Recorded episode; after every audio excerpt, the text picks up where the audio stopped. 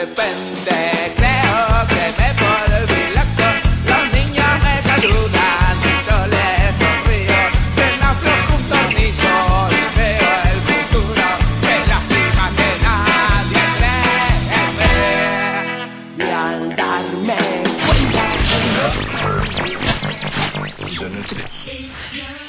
Zulu, cuéntanos. Adelante, todo tuyo. Bueno, estamos por entrevistar a Alejandra. Ella es referente de la agrupación Changó y también participa en una revista que se llama Afroféminas. En esa revista tocan todos los temas relacionados al feminismo interseccional y la cuestión de la mujer negra y afroamericana.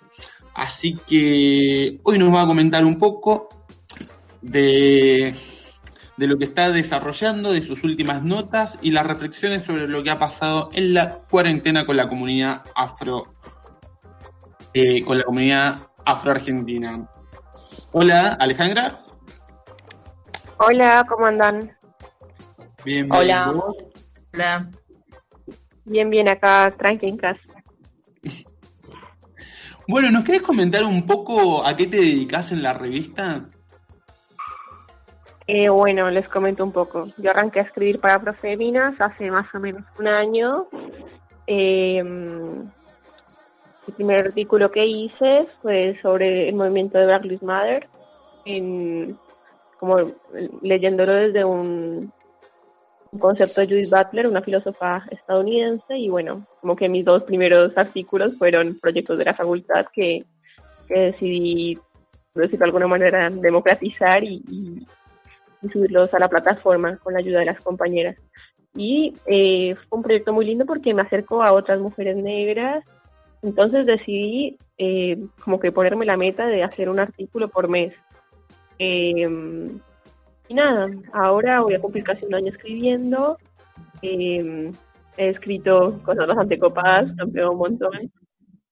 Y muy feliz porque bueno, es una manera de generar redes entre nosotros de encontrarnos y, de nada, de entender que aunque estemos paradas en distintos lugares del mundo, eh, pues tenemos perspectivas bastante, bastante, eh, no sé si similares, pero sí muchas cosas en común y eso está muy bueno.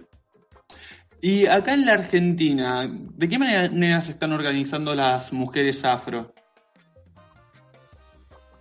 Bueno, creo que hay una resistencia importante que aunque no sale en la tele o en los medios hegemónicos, se está gestando no solo desde las mujeres afro y las mujeres negras respecto al feminismo blanco, sino también eh, de mano de, las compañeras indígenas, ¿no? Eh, hay una, una realidad y es que no somos incluidas en, en, el movimiento del feminismo masificado y a raíz de eso creo que cada vez... Eh, nos estamos, como se diría en Colombia, parando duro, diciendo, estamos acá, eh, nuestras ancestras llevan resistiendo muchos, muchas décadas, siglos enteros y no han sido reconocidas. Es el momento de que se den cuenta de que hacemos parte del movimiento y que hacemos parte eh, no desde la otredad, sino, ¿cómo decirlo? Que sus experiencias también son particulares, no solo las de nosotras. Creo que eso es algo que, que, las feministas blancas aún no han entendido y que, deben reconocer, que no solo pueden particularizar lo que nos pasa a nosotras, sino también lo que les pasa a ellas es particular porque tiene que ver con, están atravesadas, bueno, por su blanquitud, por su clase social, y la heterosexualidad, por tirar ahí algunas categorías. Y desde ahí partiría lo que sería la interseccionalidad, de la, me refiero al trabajo entre las mujeres afro y las mujeres originarias. Bueno, lo de la interseccionalidad tiene que ver con entender eh, a las identidades como identidades que están atravesadas por un montón de, de, sistemas estructurales, ¿no? Y en ese orden de los sistemas puede estar de del privilegio o de la opresión, es decir, así como puede ser, digamos, una mujer negra pobre, eh, puede ser heterosexual, que bueno, eso es estar eh, en un sistema del lado del privilegio, o eh, pueden haber, no, o sea, como decirlo, creo que es una cuestión que complejiza las identidades y arranca cualquier tipo de esencialismo. También saca la idea de, de, ese dualismo, eh, que oprimidos y privilegiados y complejiza las, las experiencias y en ese sentido también el análisis de esas experiencias.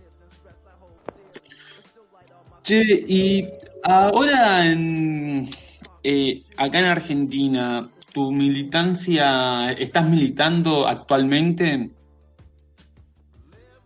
Bueno, ahora estoy, como dijiste, en la agrupación Chango con los compañeros, es un espacio de personas afro, eh, que luchamos por la inclusión y la justicia social. Y también ahora, bueno, soy la representante de Afrofeminas en Argentina. Ese sería como mi, mi proceso ahora. También tengo proceso como migrante colombiana eh, en la Paz. Y bueno, eh, también somos el primer capítulo con, con otros compañeros de, del Partido Verde, el primer capítulo internacional. ah, muy bien. Son los procesos que tengo por ahora. Che, entonces, eh, acá en, en, Argentina últimamente ha pasado esto de los simbolismos, como que se empezaron a, referenciar a más mujeres de originarias y también a mujeres afro como María Remedio del Valle. Pero a la vez veo como que no, que en el movimiento progresista todavía no están esos símbolos o esos referentes, como que todavía es medio difícil eh, tener referentes indígenas o afro. Eh, ¿Te choca mucho eso? ¿A qué crees que, que se deba eso de seguir reivindicando más a personajes blancos?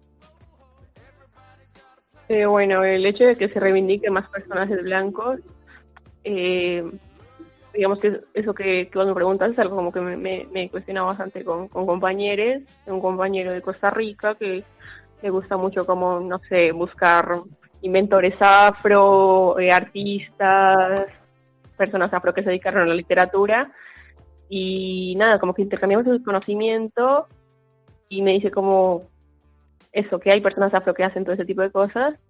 Pienso como que está muy bueno, pero que las personas blancas no tienen la necesidad de hacer eso, de buscar gente blanca que, que se dedica a cosas que en el sistema en el que estamos están valorizadas como algo, no sé, superior a, a otras a otras disciplinas.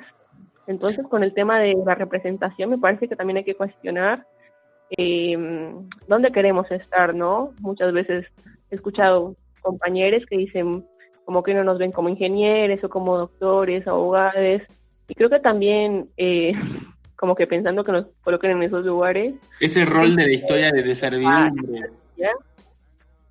Dime, no te escuché es como que nos ponen ese rol de servidumbre, entonces como que nunca pudimos ser parte de la dirigencia que han cambiado la, historia cuando el primer país independizado en América Latina fue Haití y nunca se comenta que un país con población negra se independizó y, abolió la esclavitud. Claro, eso está completamente se cuenta y en realidad corresponde a un proceso de resistencia tremendo y mucha gente no sabe eso, ¿no? Eh, entonces, bueno, ahí tenés por un, un, ejemplo de cómo nos han invisibilizado no solo, digamos, de los medios, sino también de la historia. No estamos y las cosas que hemos hecho tampoco están. Y algo que me parece súper importante es que muchas veces se cuenta historia de las personas afrodescendientes o africanas como si comenzara con, con la trata esclavista. No sabemos mucho de antes de, de la esclavitud. Creo que eso es algo también importante. Sí. Sí, totalmente. Alejandra, te habla Chela, ¿cómo estás? Hola, quería, ¿cómo andas? Te quería preguntar eh, en cuanto a, bueno, esto que nos venías comentando, que se venían organizando porque ven que el feminismo blanco no tiene, no genera esa conciencia de, de, en vez de alzar la voz, darles el espacio, ¿ven que hay algún tipo de intención real en involucrarles? Eh, no. bueno, me voy. No, está perfecto, está perfecto. no, creo que muy, o sea, he visto como muchos espacios utilizan la herramienta de la interseccionalidad para pensarse desde otros lugares, no sé, transfeminismos, feminismos, feminismo migrantes, eh, pero a la hora de tocar eh, la variable étnico-racial es como que hay una negación tremenda de esto ahí no existe, también por la invisibilización de las personas afroargentinas y los pueblos originarios en ese territorio. Argentina es un país que reconoce a sus ciudadanos blancos y el resto los deja por fuera. Entonces, si tienes esa retórica todo el tiempo, es muy difícil que pienses a, a las compañeras negras e indígenas como parte de tu movimiento. Sí, me ha pasado en, en la disputa de, no, la disputación en las reuniones del Ni Una Menos o del 8M, que también no les han dado las voces a, la- a las compañeras y lo han tenido que tomar y la verdad que es eh, bastante cuando se manejan tan impunemente. Sí, sí, sí, completamente. También porque, o sea, porque estamos, pero se sostiene la idea de que no estamos presentes, pero en realidad estamos organizándonos y estamos ahí. Creo que eso también da mucha bronca, como que se sostenga esa esa, esa dinámica de que, bueno, que, si no se habla o no se tiene en cuenta esa categoría es porque, ¿para qué si esas personas no están? En realidad están ahí, solo que eh, no quieren ser tenidas en cuenta. Eh, Alejandra, y si alguien se te acerca y te pregunta, ¿qué autoras negras recomendarías para leer, para llevar este proceso de desconstrucción, de, de saber que hay intelectualidad más allá de la gente blanca? Bueno, creo que otra cosa importante que tenemos que hacer incluso de nosotros las, las personas afro es eh, descentralizar todas nuestras lecturas de Estados Unidos.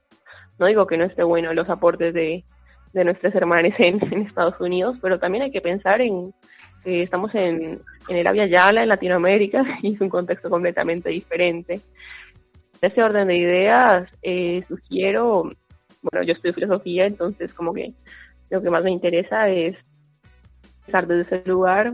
Mara Viveros, digo yo, es una antropóloga, antropóloga afrocolombiana que tiene escritos súper interesantes de interseccionalidad.